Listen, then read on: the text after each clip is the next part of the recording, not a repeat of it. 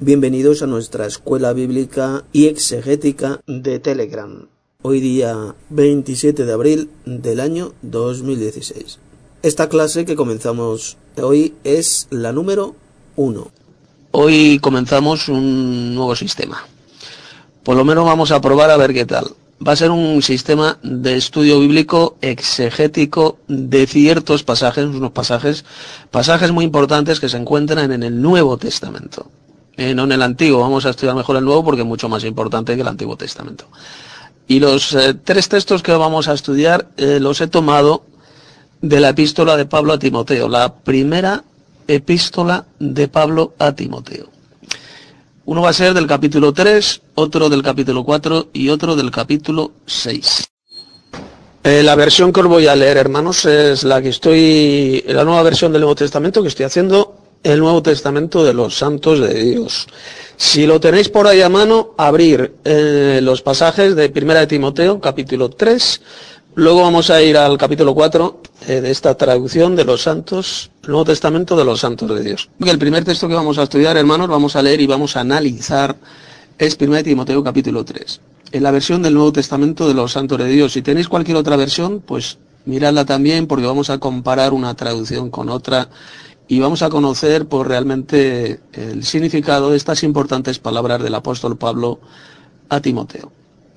El primer texto es 1 Timoteo capítulo 3, versos 14 al 16, que dice lo siguiente. Eh, se titula el misterio, el misterio del temor reverente al poderoso.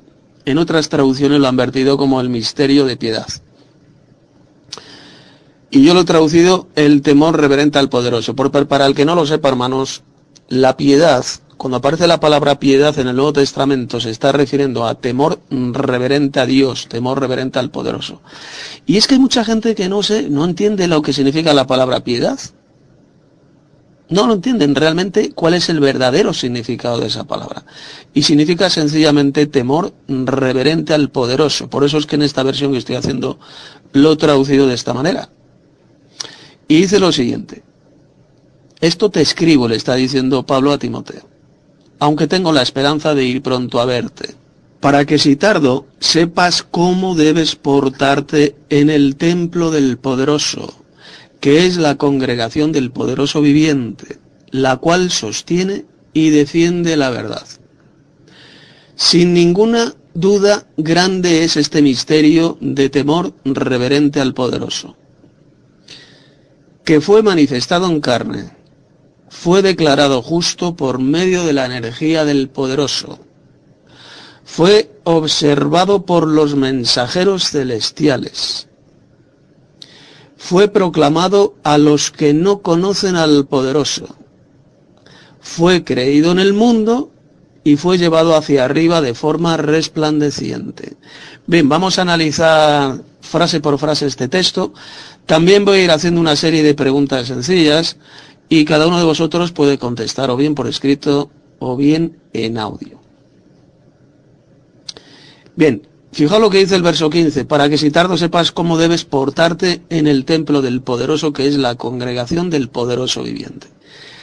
Aquí el apóstol Pablo está hablando del templo de Dios, el templo del poderoso que es la iglesia, que está compuesta por nosotros, que sostenemos y defendemos la verdad, como dice, la cual sostiene y defiende la verdad.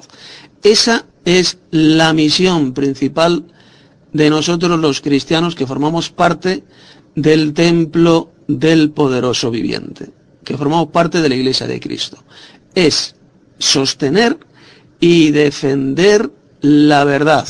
Y cuando digo la verdad, es sostener y defender la verdadera doctrina. Bueno, también deciros que si tenéis algún comentario alguna pregunta, pedid palabra por escrito aquí en el chat, eh, pido palabra y yo os dejo paso. Es para no estar hablando, a mí no me gustan los mensajes largos, no me gusta dar monólogos, así que si queréis hacer algún comentario, alguna pregunta, pues adelante hermanos. Bien, seguidamente hermanos voy a hacer unas breves y sencillas preguntitas. Fijaos lo que dice el versículo 16. Sin ninguna duda grande es el misterio de temor reverente al poderoso que fue manifestado en carne. Bien, primera pregunta que hago a los miembros del grupo, a los hermanos hermanas, y es la siguiente. Cuando dice que fue manifestado en carne, ¿a quién se está refiriendo? Porque fijaos que, por ejemplo, en otras versiones bíblicas, como la Reina Valera, pues, lo han traducido, grande es el misterio de piedad. Dios fue manifestado en carne, eh, refiriéndose al Dios Padre. Entonces, eh, pregunta que os hago, ¿por qué aquí en esta traducción del Nuevo Testamento de los Santos de Dios lo he traducido de esta manera? Que fue manifestado en carne. ¿Quién fue manifestado en carne? Esa es la pregunta. Si alguna, algún hermano lo sabe, pues es posible que le, la respuesta que la diga en audio. Paso palabra.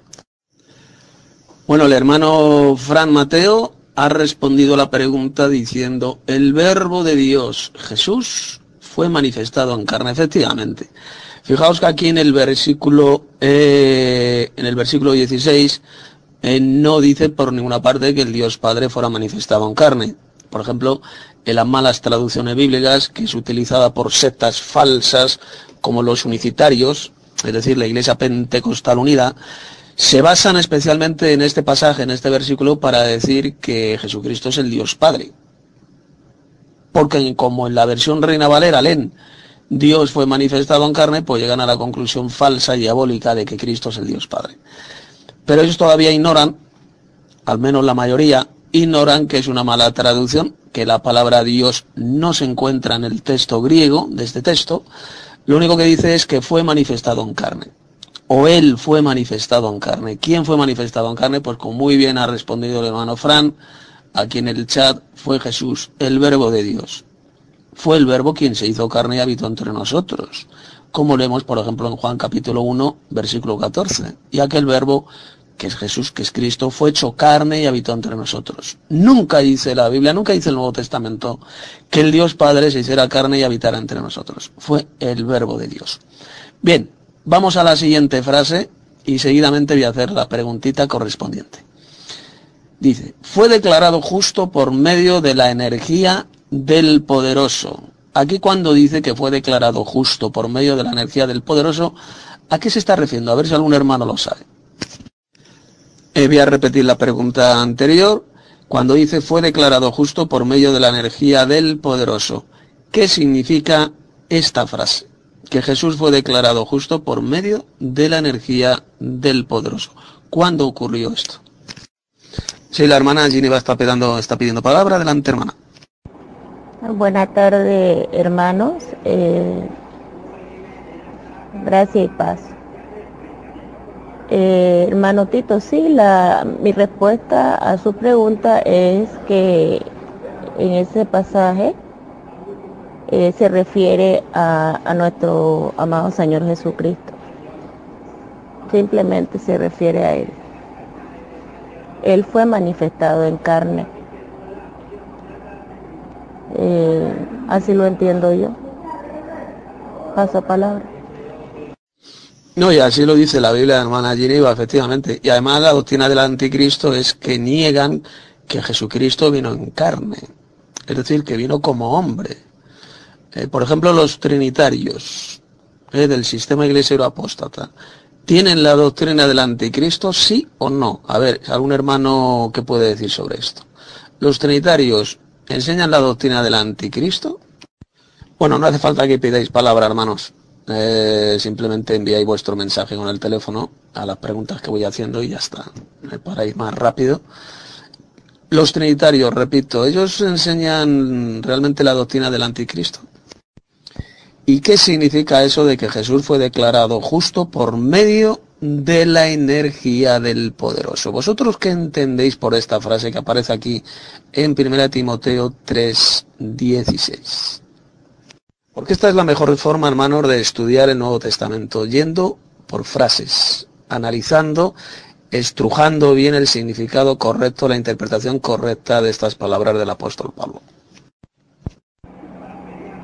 Buenas tardes, gracias paz nuevamente, la hermana Ginebra desde Ciudad de Panamá. Bueno, eh, mi respuesta a la pregunta del hermano Tito Martínez acerca de eh, el significado de fue declarado justo por medio de la energía del poderoso. es que entiendo, lo entiendo así, ¿no? Que Él fue declarado justo, el Señor Jesucristo fue declarado justo por medio del Espíritu, por medio del Espíritu Santo, por medio del poder del Altísimo. Eh, ya que Jesús eh, se dejó guiar, Él se dejó guiar y obedeció al Espíritu del Padre, al Espíritu de Dios. Y cumplió la misión que tenía que cumplir. Él se dejó guiar. Y eso eh, es justicia. Y eh, Dios lo hace justo. Si me equivoqué en mi respuesta, me gustaría que se me, se me corrigiera.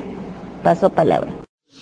Bien, eh, parece que no entendéis muy bien el significado de esta frase de Pablo cuando dice que fue declarado, que Cristo fue declarado justo por medio de la energía del poderoso. Bien, vamos a conocer el verdadero significado. Jesús, por ejemplo, cuando expulsaba demonios, hacía milagros, ¿por medio de qué poder, de qué energía hacía esos milagros, esos portentos? Por medio de la energía del poderoso. Todo lo que hizo Jesús en la tierra cuando vivió aquí durante esos tres años y medio, lo hizo por medio de la energía de Dios, por medio del Espíritu de Dios, eh, de la energía del poderoso. Y por eso es que dice que fue declarado justo. Jesús era el justo. Nunca hizo pecado. Él era el justo por excelencia. Y todo por medio de la energía de Dios, de la energía del poderoso. Por eso es que dice que fue declarado justo.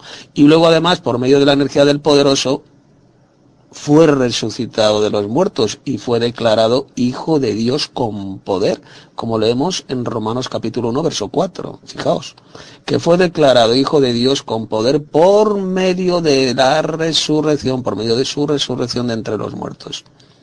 ¿Y quién resucitó a Jesús? El Padre Celestial el poderoso supremo por medio de su energía, por medio de su espíritu. Por eso es que dice Pablo, fue declarado justo por medio de la energía del poderoso. Gracias, Paz. Soy. Eh, bueno, por lo que tengo entendido, los trinitarios enseñan que Cristo cuando estuvo aquí en la tierra era Dios y hombre, era como, como híbrido, por lo que tengo entendido.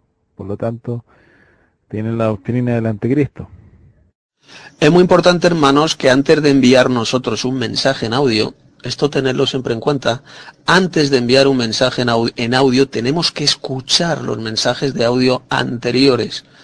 Por ejemplo, si dos o tres hermanos han enviado un mensaje en audio, antes de, enviarlo nosotros, primero escuchemos esos dos o tres mensajes que han enviado los hermanos y luego enviamos nosotros el mensaje. Es la mejor forma, el mejor sistema para que esta clase, para que esta forma de estudio bíblicos, pues surta efecto y, y dé su fruto. Primero tenemos que escuchar los mensajes anteriores antes de enviar nuestro propio mensaje. Efectivamente, como muy bien ha explicado el hermano, ha dicho el hermano Christopher, realmente los herejes trinitarios, los miembros de las iglesias apóstatas del SIA, el sistema de iglesia apóstata, realmente tienen la doctrina del anticristo. ¿Por qué? Ellos, claro, ellos os dirán que no, que ellos no, no, ellos cómo van a ser a tener la doctrina del anticristo si ellos no niegan que Jesús sea el Mesías. Pues sí que tienen la doctrina del anticristo. Aunque ellos de palabra digan que creen que Jesús es el Mesías, es el Cristo, tienen la doctrina del anticristo porque están negando que Jesucristo vino en carne, es decir, que vino solamente como hombre. Ya sabéis que los trinitarios dicen que cuando Cristo estuvo en la tierra era un híbrido, era mitad Dios y mitad hombre era un medio hombre, eso es lo que enseñan, que Jesús no era un hombre en su totalidad, porque dicen que también era Dios cuando estuvo en la tierra, por lo tanto ya, ya no están enseñando que Jesús era solamente un hombre. Sin embargo, lo que dice bien claro la Escritura es que Jesucristo vino como hombre. El verbo se hizo carne, es decir, se hizo hombre y habitó entre nosotros. Y estando en la condición de hombre, dijo el apóstol Pablo ahí en, en el pasaje de en Colosenses capítulo, en Filipenses, Filipenses capítulo 2. Estando en condición de hombre, y los que dicen que Cristo pues era medio hombre, sencillamente tienen la doctrina del anticristo. Están negando que Jesucristo vino en carne. Eh, ellos no, no lo saben que tienen la doctrina del anticristo porque están en su supina ignorancia. Bien, hermanos, pues ya hemos visto el verdadero significado de esa frase de eh, fue declarado justo por medio de la energía del poderoso. Bien, y recuerdo que la versión que estoy leyendo es la que estoy haciendo, el Nuevo Testamento de los Santos de Dios. Eh, si la tenéis, pues es bueno que la tengáis abierta, y si no, pues tener abierta cualquier otra versión, otra traducción para ir comparando las traducciones. Vamos a la siguiente frase. Recordad que estamos en 1 Timoteo capítulo 3.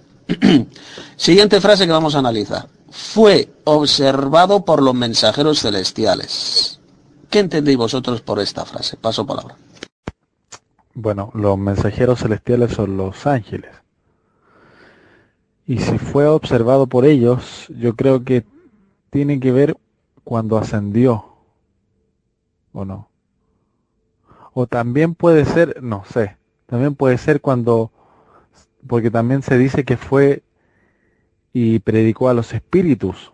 Puede ser también por eso, ¿o no? Cuando se dice que fue y predicó a los espíritus encarcelados, puede ser por eso.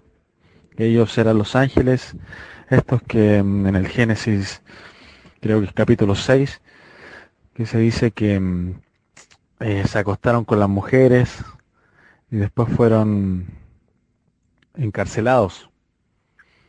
Puede ser. Sí, Aguada, me fue imposible estar antes presente en la charla, en el Telegram. Yo me parece que, que se hace referencia a Los Ángeles. La, a decir verdad, no sabría decir mucho más en este punto concreto. Paso palabra. Buenas tardes, eh, gracias y paz. Es Geneva Belfield de Ciudad de Panamá. Mi respuesta al hermano Tito Martínez acerca de la frase fue observado por los mensajeros celestiales. Eh, bueno, tengo entendido que los mensajeros celestiales eh, son los que eh, se traduce como ángeles. y también eh, entiendo que cuando dice fue observado por los ángeles, es que el Señor Jesucristo, eh, al obedecer al Padre en toda su misión aquí en la tierra, en su condición de hombre, de hombre obediente, eh, él dio un buen testimonio a la creación angelical. Él dio un buen testimonio a la creación angelical porque ya hubo una creación angelical antigua que hoy día está en las prisiones eternas bajo el tártaro. ¿Por qué? Porque desobedecieron a la palabra de Dios desobedecieron a la orden de Dios de dejar eh, su dignidad y eh, mezclarse acá en la tierra sexualmente con mujeres. Eh, así que... Mm, soy, soy Fran Mateo. Yo también creo que se refiere a los ángeles, al al decir eh, el verbo, el verbo de Dios, fue hecho carne, pues entonces los, los ángeles, eh, Jesús se hizo carne, entonces los ángeles pues le, vieron. Pienso que son los ángeles y refiriéndose al verbo de Dios. O sea, no especifica, pero puede estar refiriéndose a tanto a esos ángeles que están encarcelados que lo vieron cuando él resucitó fue y le predicó a esos ángeles, o también a los ángeles cuando Él ascendió a los cielos, a los ángeles que están en los cielos. Bueno, eso, ese es mi aporte. Muy bien, hermanos, pues habéis acertado. Efectivamente se refiere a los mensajeros celestiales que son los ángeles. Sabéis que la palabra ángel significa mensajero, los malaks de Dios. Y Jesús fue observado por estos mensajeros celestiales, por estos mensajeros extraterrestres. Cuando Jesús fue observado por los mensajeros celestiales. Bien, antes el hermano Christopher lo, ha dicho, ha dicho correctamente. Por ejemplo, Jesús fue observado por los mensajeros celestiales, por ejemplo, cuando fue y predicó a esos ángeles que pecaron, ¿eh? después de resucitar. Jesús fue observado por los ángeles celestiales cuando, cuando nació. ¿Qué dice el Evangelio? que apareció en el cielo un coro celestial, en gloria al poderoso las alturas y paz a los hombres de buena voluntad. Observaron al niño que había nacido, le vieron. ¿Cuándo, en qué ocasiones más Jesús fue observado por los ángeles? ¿Cuándo? Por ejemplo, cuando dice el Evangelio que los ángeles le servían. Después, después de que Jesús fue tentado en el desierto por Satanás, cuando acabaron, acabó la tentación, después de 40 días, hay un pasaje en el Evangelio que dice que bajaron los ángeles ¿eh? y le servían a Jesús. es decir, que le, le dieron de comer. Y evidentemente le observaron, fue observado por los ángeles. Jesús fue observado también por los ángeles, por ejemplo, cuando ascendió al cielo, Hechos capítulo 1, fue ascendido al cielo, una nube le recibió, desapareció de la vista de sus discípulos y entonces aparecieron dos de estos mensajeros celestiales. Eh, ya sabéis lo que dijeron a los apóstoles. Eh, de la misma forma que la habéis visto ir a Cristo, pues volverá de la misma forma. Por lo tanto, esto es lo que significa esta expresión, esta frase del apóstol Pablo, cuando dijo que fue observado por los mensajeros celestiales, por los ángeles. Así que habéis acertado todos muy bien. Bueno, hermano, vamos ahora a la siguiente frase del apóstol Pablo. Recordad, estamos en Primera de Timoteo, capítulo 3, versos 14 al 16. Ya hemos visto lo que significa la frase fue observado por los mensajeros celestiales y ahora vamos a la siguiente. Fue proclamado a los que no conocen al poderoso. Fue proclamado a los que no conocen al poderoso. ¿Qué entendéis vosotros por esta frase del apóstol Pablo?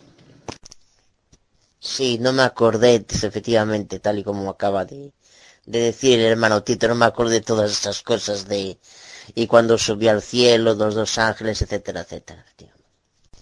Y me da la impresión, me da la impresión de que es, me da la impresión la predicación a los gentiles, o sea, los que efectivamente no conocen al, al poderoso, la predicación aparte de la nación de Israel, es decir, los que no son de la nación de Israel.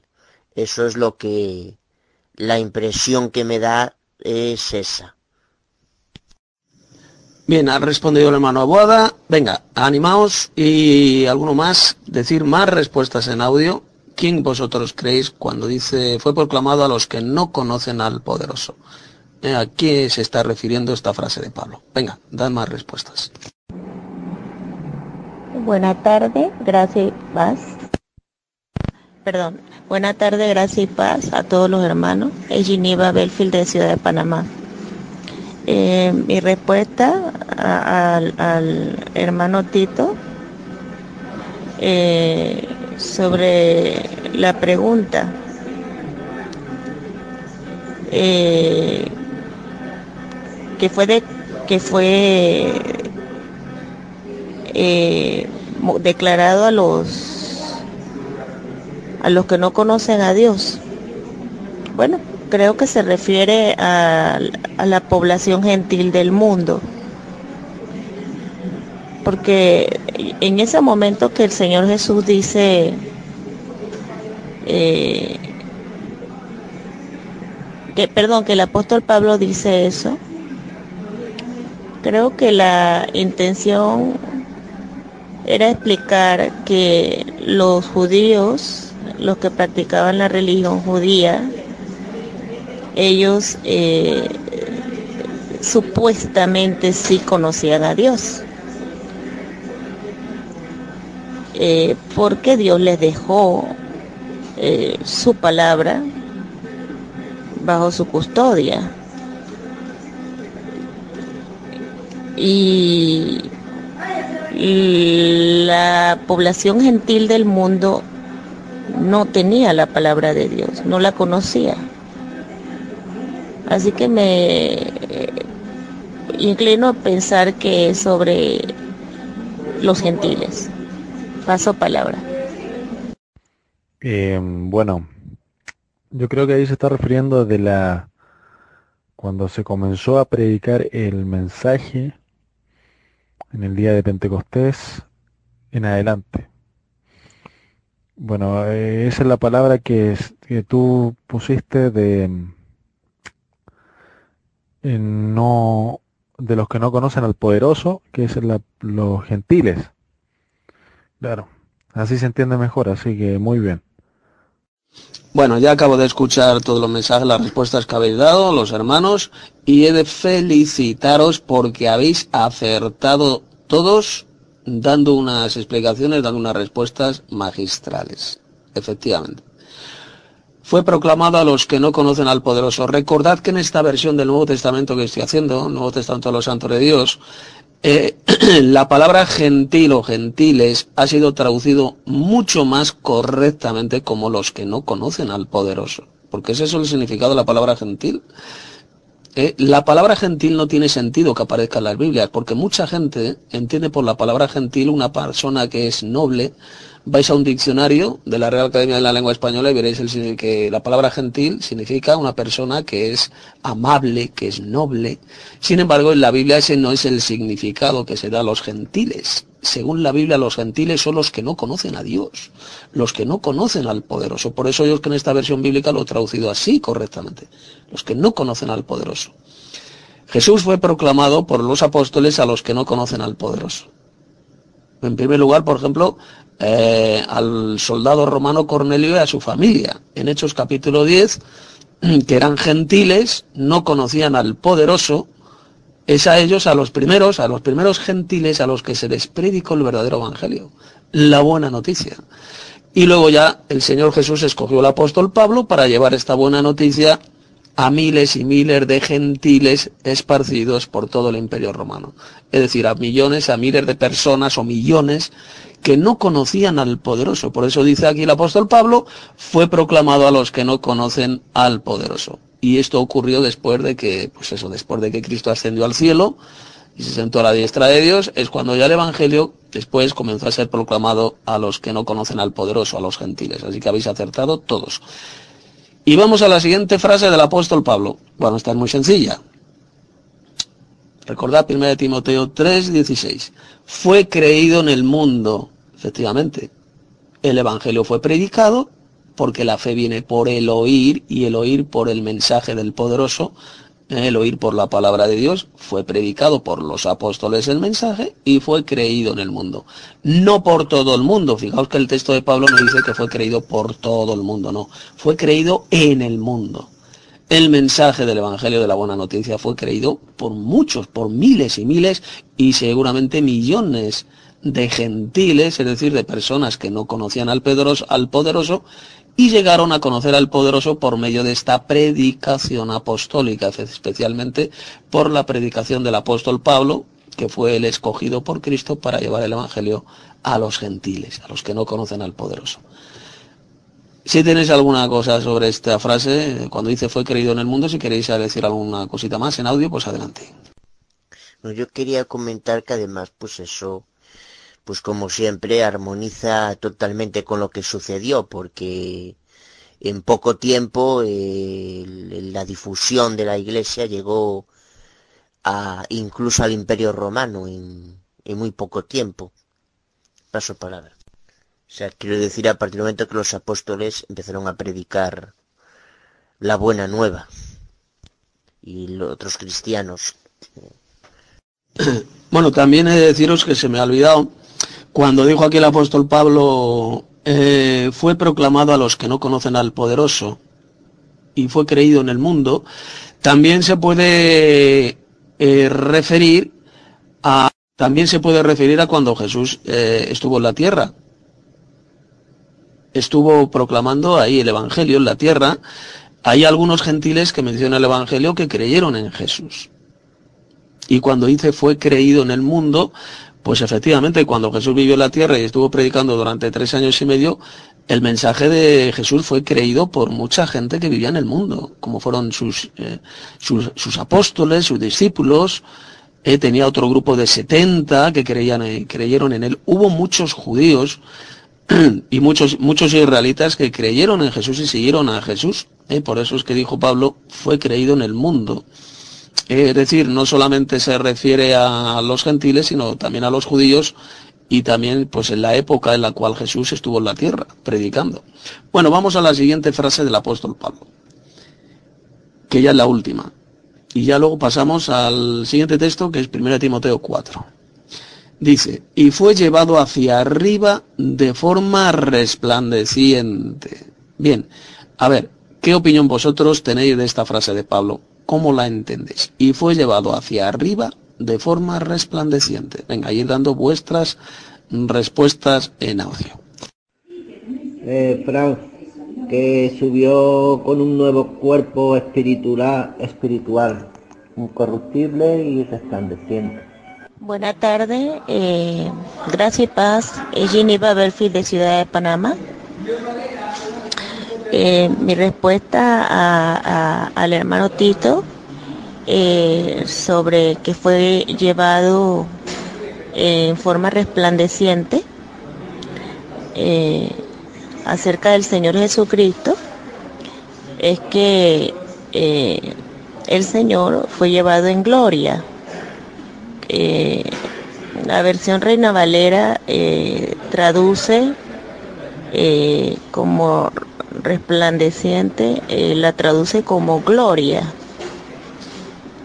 Entonces, bueno, que el Señor Jesús fue subido de una manera sobrenatural y fue recibido en las nubes del cielo de una manera que podríamos decir maravillosa, impactante, eh, deslumbrante para los que tuvieron el privilegio de, de mirar ese, ese evento del ascenso del Señor Jesús al cielo. Es todo lo que me viene a la mente. Eh, paso palabra. Bien, pues eh, os felicito a los que habéis respondido en audio. Efectivamente, muy bien, se está refiriendo sencillamente a la ascensión de Jesús al cielo, que está descrita de forma magistral en Hechos capítulo 1, versículos 9 al 11, cuando Jesús, mm, estando en el monte de los olivos, con sus apóstoles fue elevado arriba, fue levitando, llevado arriba hasta que una nube, una nave voladora le recibió y desapareció de la vista de sus discípulos. Y fue recibido de forma resplandeciente en el tercer cielo. Se sentó a la diestra del Dios Padre, eh, del poderoso Supremo, y ahí está intercediendo por los suyos, intercediendo por los santos. Eso es lo que significa esta frase de Pablo. Y entramos ahora en el capítulo 4, primera de Timoteo capítulo 4, que es la, como digo, entramos en el capítulo 4 titulado la predicción de la apostasía. Como sabéis, lo voy a estar leyendo, es la versión que estoy utilizando, la que yo estoy escribiendo, del Nuevo Testamento de los santos de Dios. Prohibirán el matrimonio y mandarán abstenerse de alimentos que el poderoso creó, para que los creyentes, conocedores de la verdad, los coman dando gracias al poderoso. Porque todo lo bueno que el poderoso creó, no hay que desecharlo, sino que hemos de recibirlo dándole gracias porque procede del poderoso y a través de la súplica y de la palabra del poderoso lo recibimos. Esta, eh, os aseguro, es la mejor traducción que podáis encontrar, la mejor traducción bíblica de este pasaje, de Pablo. La más fiel al texto griego y la más fácil de entender. Así que vamos a ir analizando frase por frase estas palabras del apóstol Pablo. Bien, primer análisis, y la primera pregunta que voy a hacer, dice Pablo, dijo aquí, pero el Espíritu dice claramente que en los últimos tiempos algunos se pondrán en contra de la verdadera doctrina. Bien, pregunta. Cuando dijo Pablo, pero el Espíritu dice claramente, ¿a quién está refiriéndose el apóstol Pablo? ¿De quién está hablando? Venga, ir dando vuestras respuestas en audio. Voy a esperar dos o tres o cuatro minutos y todos los que podáis eh, por dar vuestras respuestas por el micrófono, en el teléfono. Repito la pregunta. Cuando dijo, pero el Espíritu dice claramente que en los últimos tiempos, ¿a quién se estaba refiriendo el apóstol Pablo? ¿Eh? ¿Quién es ese espíritu? Bien, veo que no ha salido grabado completo. ¿Se está refiriendo a la energía o el, o el, o el Espíritu Santo de Dios? ¿A la energía del poderoso o, a su Espíritu Santo? No ha salido grabado completo, completo el texto que he leído de 1 Timoteo 4, así que lo voy a repetir de nuevo. 1 Timoteo capítulo 4, verso 1 eh, al 4 dice lo siguiente. Pero el Espíritu dice claramente que en los últimos tiempos algunos se pondrán en contra de la verdadera doctrina, escuchando a espíritus impostores y engañadores que enseñarán doctrinas de demonios. Esos espíritus engañadores hablarán por medio de hipócritas y mentirosos, los cuales tendrán la conciencia endurecida. Estos prohibirán el matrimonio y mandarán abstenerse de alimentos que el poderoso creó, para que los creyentes, conocedores de la verdad, los coman dando gracias al poderoso. Porque todo lo bueno que el poderoso creó no hay que desecharlo, sino que hemos de recibirlo dándole gracias, porque procede del poderoso, y a través de la súplica y de la palabra del poderoso lo recibimos. Eh, cuando dice el Espíritu, dice claramente, eh, yo creo que se está refiriendo a Jesucristo, ya que Él, como dice Pablo en 1 Corintios 15, es Espíritu vivificante. Eh, eso, paso para Creo que se está refiriendo a nuestro Señor Jesucristo, porque también se le conoce como Espíritu en el Apocalipsis. Bien, pues nada, se acabó el tiempo. eh, voy a responder a los voy a responder a los que habéis respondido y os felicito porque efectivamente los que habéis dicho que se refiere a Jesucristo habéis acertado. Cuando el apóstol Pablo dijo, pero el Espíritu dice claramente que en los últimos tiempos algunos se pondrán en contra de la verdadera doctrina, se está refiriendo a Cristo, no se está refiriendo al Espíritu Santo como muchos creen, no, aquí no menciona el Espíritu Santo, dice el Espíritu.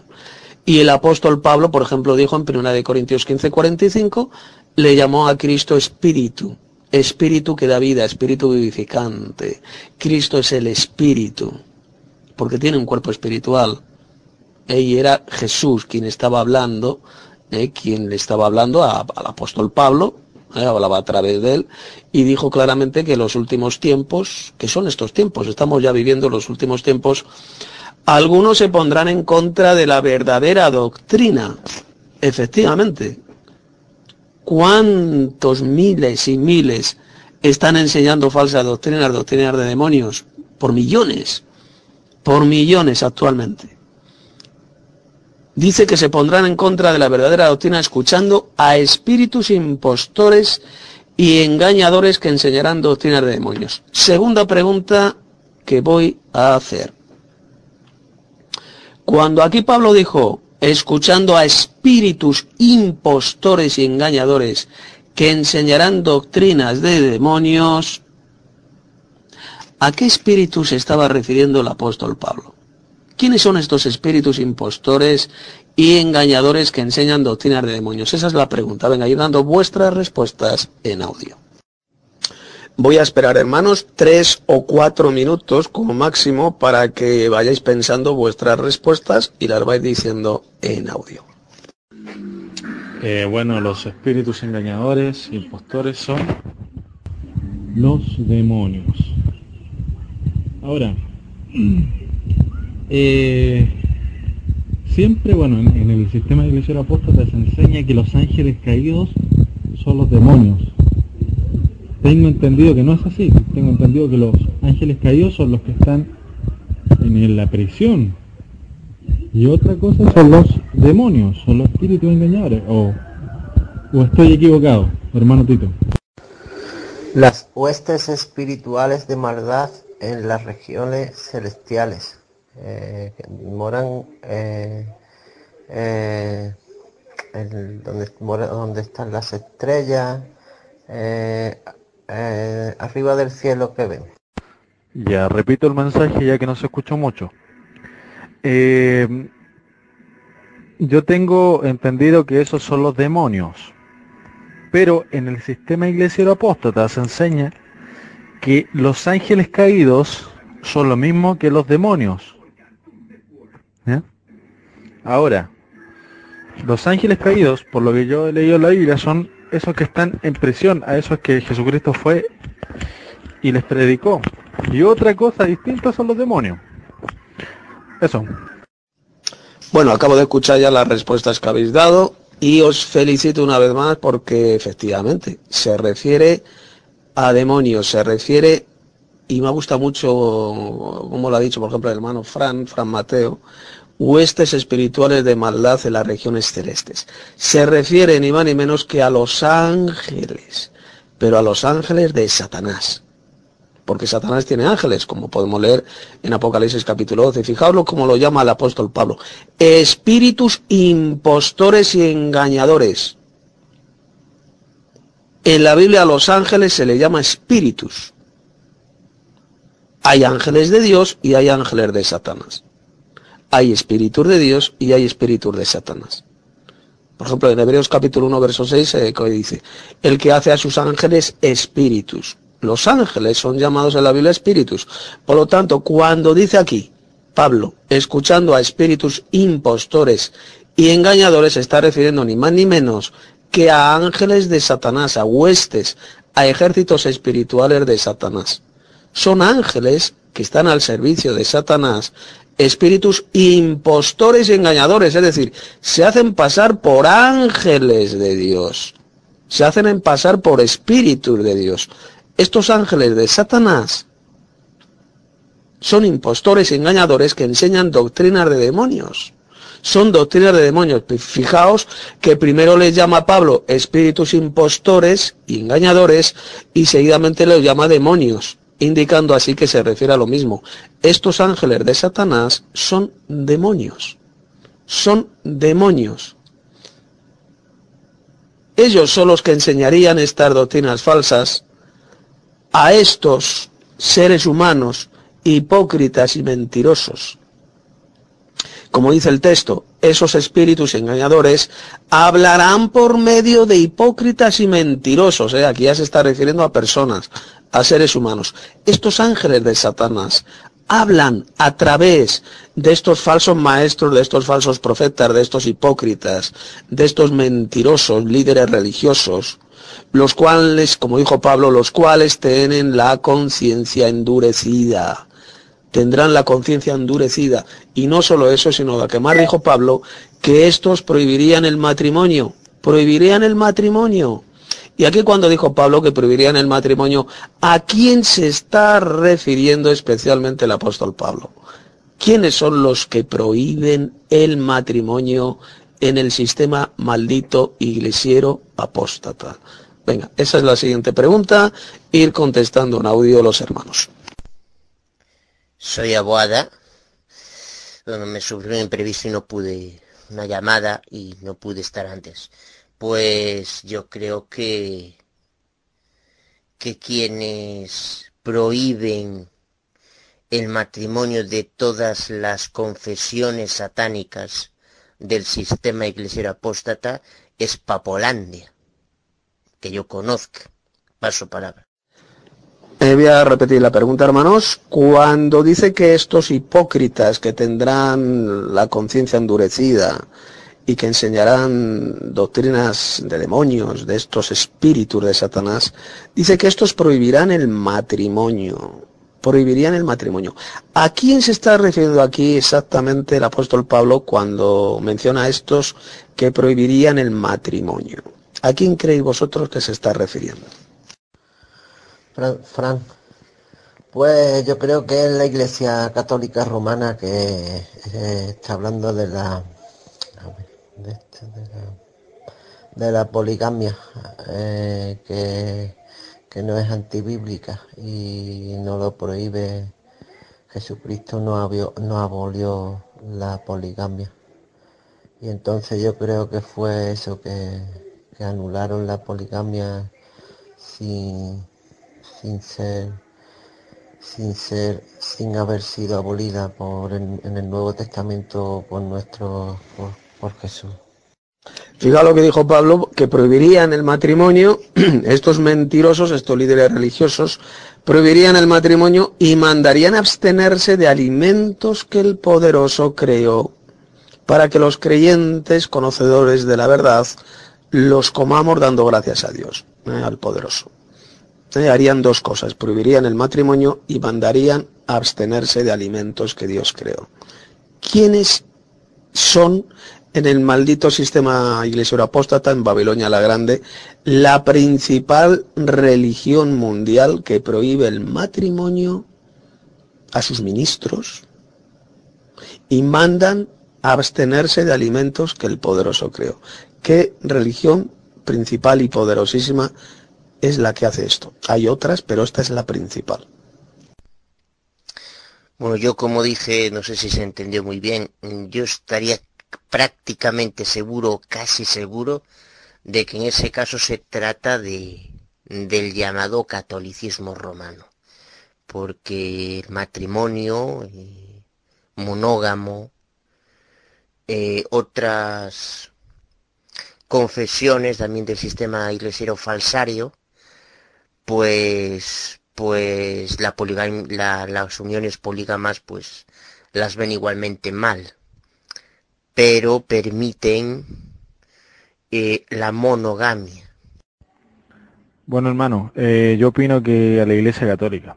Está refiriendo a los postreros tiempos, así que algo está pasando ahora. Ahí donde se prohíbe o se tiene como requisito para ser cura o, monja, eh, prohíben casarse. Eso incluso la abstención de alimentos es un día o una serie de días al año, la época del de uno o dos, varios días al año, la época de la llamada Semana Santa, eh, tienen prohibido los adeptos eh, incluso eh, el comer comer carne. Pero si el sujeto paga la pastita, la gula, entonces ya ahí pagó la gula, puede comer carne.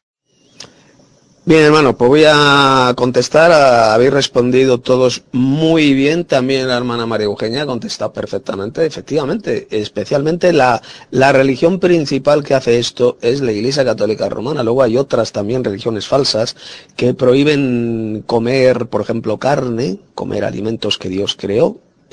Hay religiones, muchas religiones orientales, que prohíben comer carne. Y la Iglesia Católica igual, en la época de Cuaresma, época de Cuaresma, durante muchos siglos, la, jerarquía católica romana prohíbe, ha prohibido y sigue prohibiendo ¿eh? a sus feligreses papos el comer carne en la época de Cuaresma. Carnes buenas, carnes que Dios creó para que las comamos. Por eso dijo el apóstol Pablo en esta profecía, prohibirán, mandarán abstenerse de alimentos que el poderoso creó. Y eso es lo que hace la Iglesia Católica, que se abstengan los católicos en cuaresma para que no coman carne. ¿Y quién prohíbe el matrimonio a sus eh, ministros? La Iglesia Católica Romana desde hace muchos siglos. Luego hay otras religiones satánicas, también otras religiones falsas que también prohíben el matrimonio. Hay religiones orientales también, como sabéis, que prohíben el matrimonio a sus monjes, a sus sacerdotes. ¿Eh? Como por ejemplo me parece que el budismo, el budismo prohíbe el matrimonio también. Y también mandan a abstenerse de alimentos que el poderoso creó. O sea que no es solamente la Iglesia Católica Romana, sino también otras muchas religiones falsas e idólatras en el mundo. Pero principalmente la más poderosa de todas ellas es la Iglesia Apóstata de Roma, esta, esta gran ramera sentada es eh, la ciudad de Roma, que es la ciudad de las siete colinas, pues desde hace siglos prohíben el matrimonio eh, a, sus, eh, a sus ministros, llamados sacerdotes, y también mandan a abstenerse de alimentos que el poderoso creó, para que los creyentes, conocedores de la verdad, los comamos, los coman dando gracias al poderoso. Porque fijaos lo que dijo Pablo, porque todo lo bueno que el poderoso creó no hay que desecharlo, sino que hemos de recibirlo dando gracias, dándole gracias. Porque procede del poderoso y a través de la súplica y de la palabra del poderoso lo recibimos. Mirad, también he de deciros otra cosa. Hay eh, religiones falsas en el en el sistema de iglesia apóstata, que también citan estas palabras para decir que los cristianos podemos comer de todo todo tipo de carnes. Eso no es lo que dijo Pablo aquí. Aquí fijaos bien, fijaos atentamente lo que voy a decir. Aquí Pablo está hablando de abstenerse de alimentos que el poderoso creó, para que los comamos dándole gracias, para los que conocemos la verdad. Aquí no dijo el apóstol Pablo que podamos comer cualquier cosa, cualquier basura o cualquier tipo de carne. Eso no lo dijo Pablo. Aquí Pablo no dijo que el cristiano ya pueda comer carne de cerdo, por ejemplo, eso no lo dijo.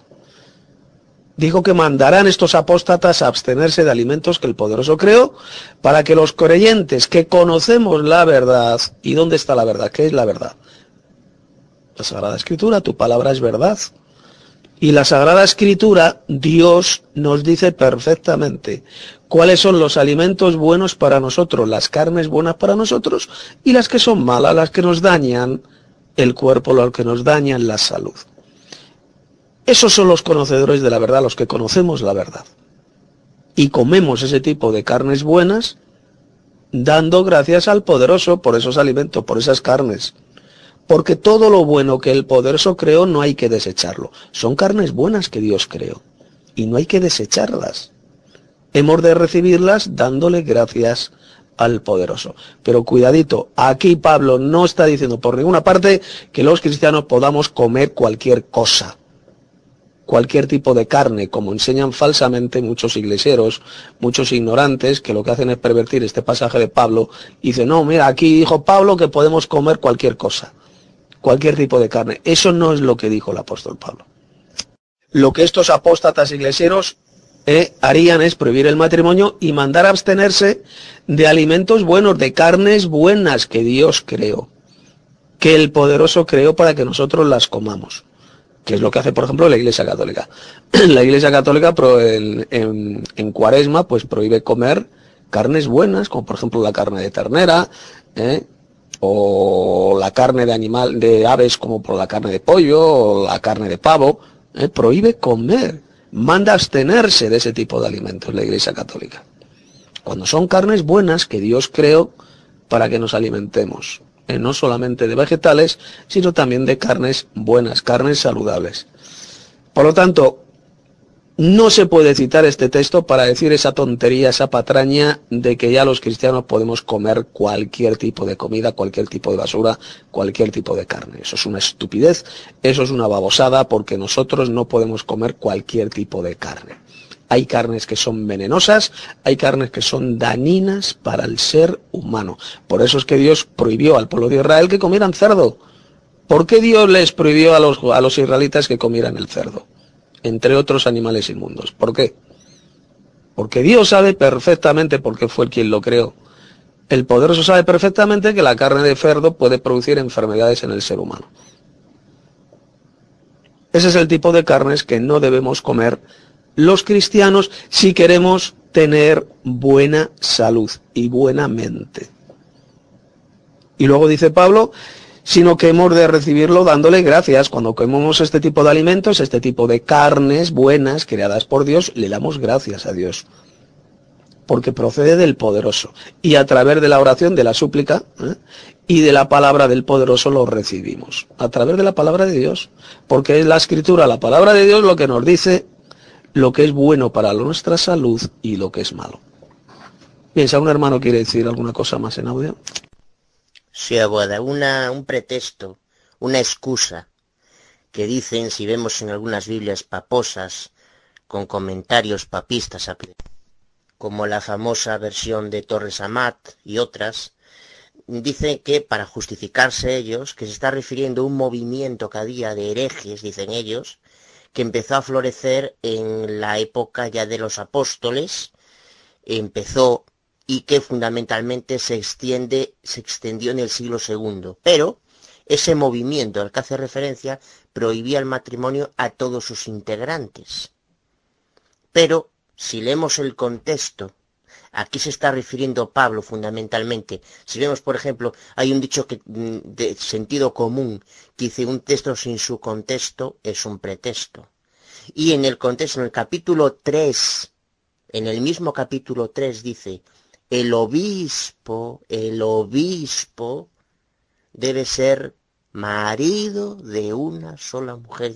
Fundamentalmente tal y como yo lo veo, se está centrando en el matrimonio general de los miembros, pero fundamentalmente en el de los miembros de los pastores cristianos y la principal que prohíbe eso es, como se ha dicho, el papismo. Lo que pasa es que ellos tratan de justificarse como gato panza arriba, pero eh, evidentemente sabemos lo que hay. Te voy a citar este pasaje que parece impresionante. Isaías capítulo 66, verso 17, dice así, los que se santifican y los que se purifican en los huertos, unos tras otros, los que comen carne de puerco y abominación y ratón, es decir, compara la carne de cerdo a la carne de rata, ¿eh? Dice, es una abominación. Dice, serán talados, dice Yahvé. Porque esas, claro, porque esas carnes, pues, nos puede venir cualquier cosa y, en fin, lo que ya se sabe. Así es, hermano. Voy a dar ya por finalizada la clase bíblica de hoy. Es una impresionante profecía hasta que hemos visto de 1 Timoteo capítulo 4, donde se profetiza lo que harían estos apóstatas de la fe, estos engañadores, estos hipócritas mentirosos religiosos que inspirados por ángeles de Satanás, es decir, por espíritus impostores y engañadores, enseñarían doctrinas de demonios. Y eso es lo que se enseña en el sistema iglesia apóstata, doctrinas de demonios como el trinitarismo, el pretribulacionismo, la inmortalidad del alma, etcétera, etcétera, etcétera, etcétera. Montones de doctrinas diabólicas, doctrinas perversas, contrarias a la enseñanza de Jesús. Bien, la siguiente escuela bíblica la vamos a tener el próximo día, la siguiente charla. A partir de ahora, ya sabéis, vamos a hacer así las charlas bíblicas en, en nuestro grupo de los apartados para el poderoso aquí en Telegram es el mejor sistema para aprender y para ser edificados en la fe. Mucho mejor que el que hemos estado haciendo estos últimos meses. Eh, a partir de ahora siempre va a ser así. Vamos a ir analizando pasajes importantísimos de la Escritura, del Nuevo Testamento, para ser edificados en la fe y para conocer la verdadera interpretación de estas palabras apostólicas. Así que cerramos por hoy la escuela bíblica, la clase, y que la gracia y la paz, el favor inmerecido y la paz de nuestro poderoso celestial, el Padre, y de nuestro amo Jesús, sea siempre con vosotros, con todos los hermanos de este grupo. Hasta la siguiente clase, hermanos. Hemos llegado al final de la charla bíblica de hoy. Les ha hablado Tito Martínez. Que la gracia y la paz de Dios nuestro Padre y del Señor Jesucristo sea siempre con ustedes.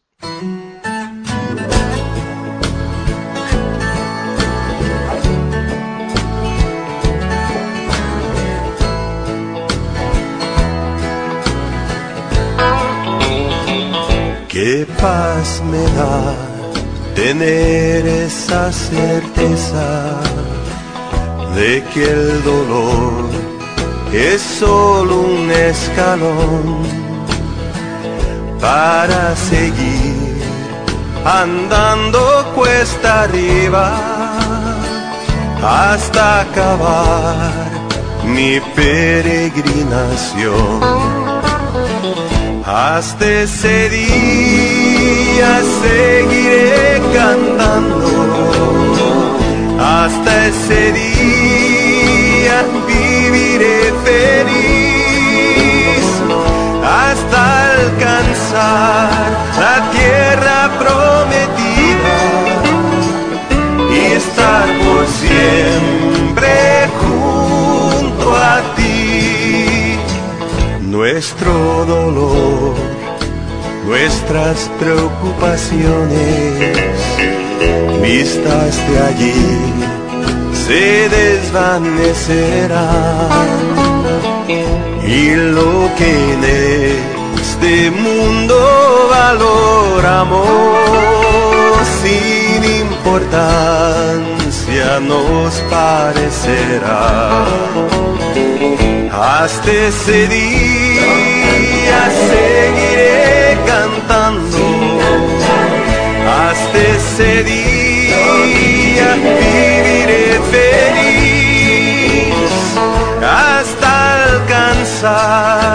tierra prometida y estar por siempre junto a ti. Y aunque en verdad a veces es difícil guardar la fe cuando hay tanta maldad. Mi corazón como ave cautiverio espera el día de su libertad. Hasta ese día seguiré cantando. Hasta ese día viviré feliz. Hasta alcanzar